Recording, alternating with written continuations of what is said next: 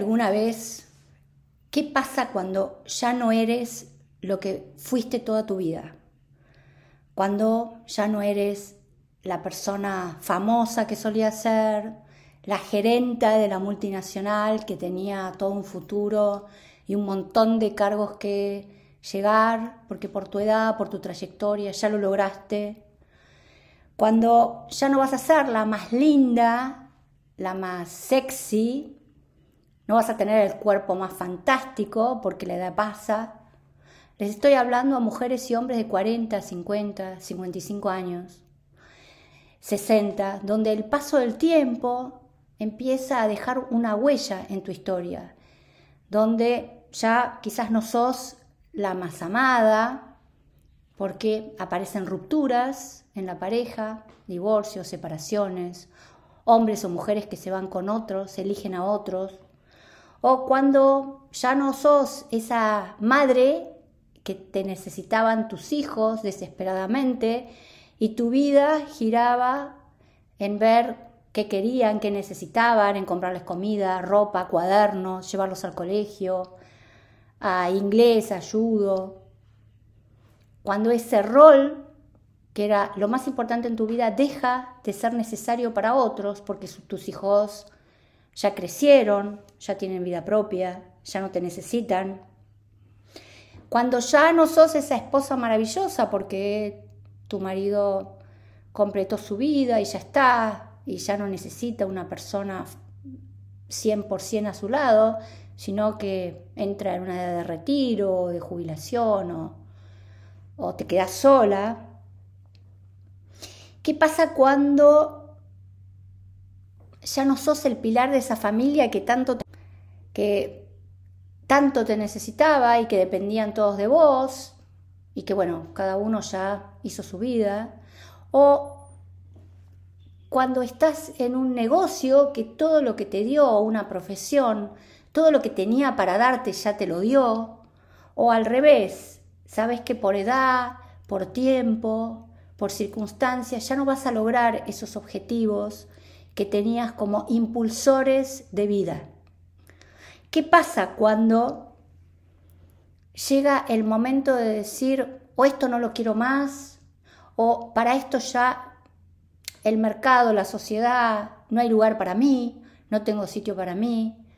o cuando ese trabajo que hacía o ese rol hacía que 24 por 24 durante 7 días mi vida tuviera un sentido, una misión, sea, fuera el impulso más grande estar cumpliendo esa misión y ya no lo estoy haciendo. Entonces, ¿qué pasa en esos momentos? Miren, estoy impactada de la cantidad, en especial de mujeres que estoy atendiendo,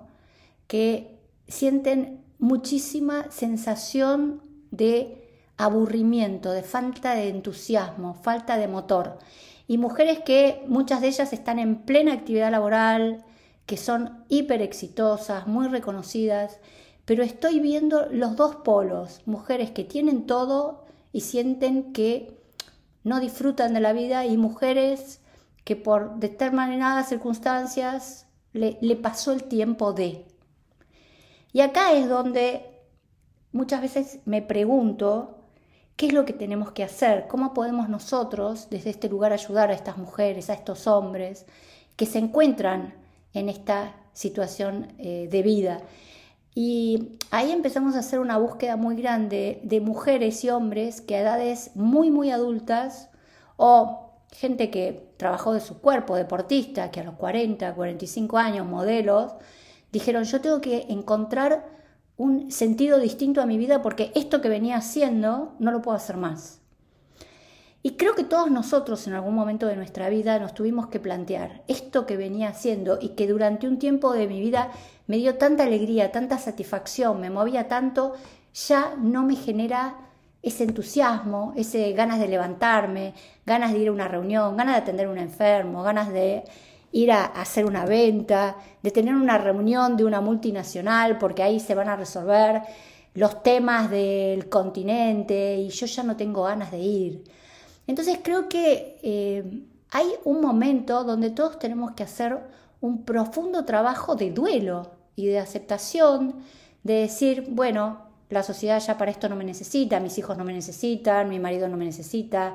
esta empresa prescindió de mis servicios, los clientes ya no me llaman, o yo no tengo ganas de atender, no tengo ganas de ir. Es decir, que creo que desde el punto de vista de la psicología, primero tenemos que hacer un trabajo de duelo y de aceptación, de darse cuenta que esta, este trabajo, este lugar, este rol ya me dio todo lo que me tenía que dar.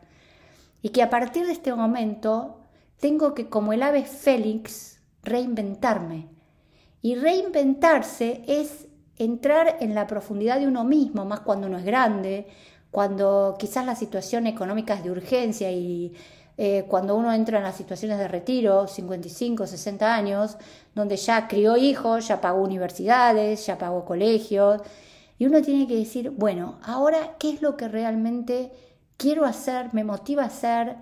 Eh, ese, buscar ese nuevo impulso donde uno dice, bueno, la verdad que levantarme, vestirme y estudiar y ponerme las pilas, para hacer esto sí tengo fuerza, sí tengo ganas, pero para hacer lo que venía haciendo ya no. Entonces, acá también uno tiene que pensar en la hiperexigencia y la culpa que uno tiene por no tener más ganas de hacer lo que era o no tener más entusiasmo.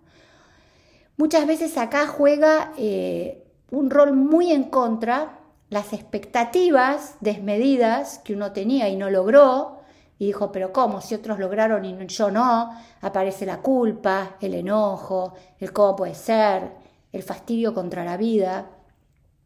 En vez de quizás decir, bueno, lo que, lo que tenía que lograr es esto y entrar en un trabajo profundo de aceptación positiva, no de resignación, porque la resignación es, eh, lo acepto porque no me queda otra, pero estoy llena de furia. Y esto sí no lo recomiendo porque esto va a ir a una enfermedad, si esto no, somática, si uno no lo, no lo puede ver y no lo puede procesar y no lo puede metabolizar. Y por otro lado, yo creo que esto lo he visto toda mi vida, que una de las características más maravillosas que tiene el ser humano es la capacidad de reinventarse, de encontrar una nueva perspectiva y un nuevo significado a la vida. Y reencontrarse puede, hacer, puede ser hacer un curso que toda mi vida quise hacer y no tuve tiempo, o porque no me generaba dinero, porque no tenía el tiempo para estudiar. Y entonces ahí sí hay que preguntarse, ¿qué fue lo que toda mi vida quise hacer y nunca lo pude hacer? Y que ahora la vida me está dando la oportunidad de hacerlo. O también la resignación de decir, bueno, de esta multinacional me echaron injustamente, entonces tengo que ver cómo armo mi propia empresa, aunque al principio sea todo duro y nadie me vea y nadie me reconozca y no tenga viajes en, eh, como yo tuve una chica que a los 30 años, 35 años la empresa le echó por tener eh, un, un bebé y ella era la líder de Latinoamérica, viajaba en aviones de primera, tenía autos de lujo. Y todo mi trabajo fue decirle, no, pará, pará, no necesitas a otro para brillar. ¿Por qué no empezás vos con tu pequeña empresa y ver qué logros haces vos desde tu lugar? Y esta chica yo me acuerdo que trabajé tres años porque le costó mucho reinsertarse laboralmente, pero ahora está manteniéndose, está generando contenidos valiosos, es decir, también acá hay un trabajo de decir, bueno, quizás esto que la vida me dio durante un tiempo no lo tengo más, pero sí puedo seguir creando y seguir produciendo desde mi lugar, desde mi casa, desde mi oficina, desde mi eh, tienda online, desde un cursito que se anotan pocos, pero no importa, yo voy a empezar a seguir dando la esencia de lo que vengo a hacer a este planeta y no importa si estoy en en el mejor lugar, si soy la más reconocida, no importa si soy Ofra Winfrey o si soy Cecilia eh, grabando un podcast para que alguien lo escuche.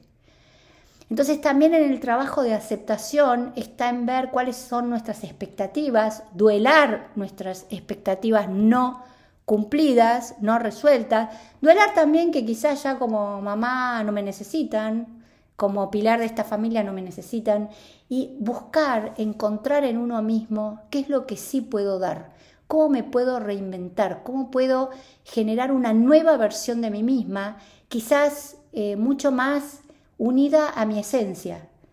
porque si ya conocí lo que era el logro y lo perdí, también puedo, no importa que no trabaje en una multinacional, puedo trabajar desde mi casa y seguir siendo lo que soy y brindando lo que soy desde un lugar chiquito